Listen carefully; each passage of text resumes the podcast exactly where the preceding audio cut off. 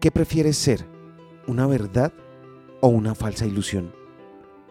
Hace un tiempo se vio por las calles de Sao Paulo una campaña de la empresa Runner, una de las cadenas de gimnasios más famosas de Brasil.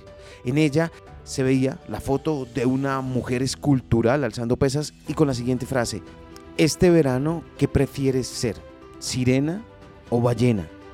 La historia cuenta que una mujer escribió al gimnasio y les dijo, estimados señores, a propósito de su publicidad en la calle, animándonos a hacer sirenas en vez de ballenas, quisiera hacerles los siguientes comentarios.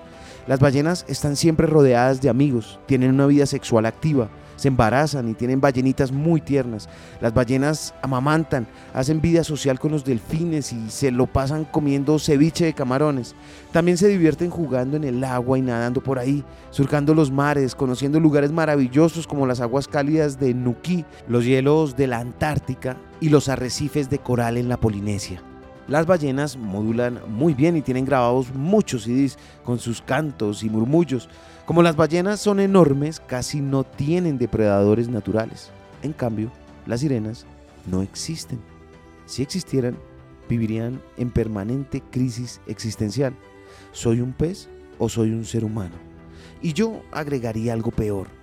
Las sirenas son hermosas, sí, pero aparecen siempre tristes y solitarias, llamando gente a que las acompañe en especial a los marinos que pasan cerca de ellas. Además, ¿quién quiere acercarse a una criatura que huele a pescado crudo y no tiene por dónde hacer el amor? Así que yo prefiero ser ballena. Les escribió la mujer. ¿Tú qué prefieres? ¿Ser una verdad o una falsa ilusión?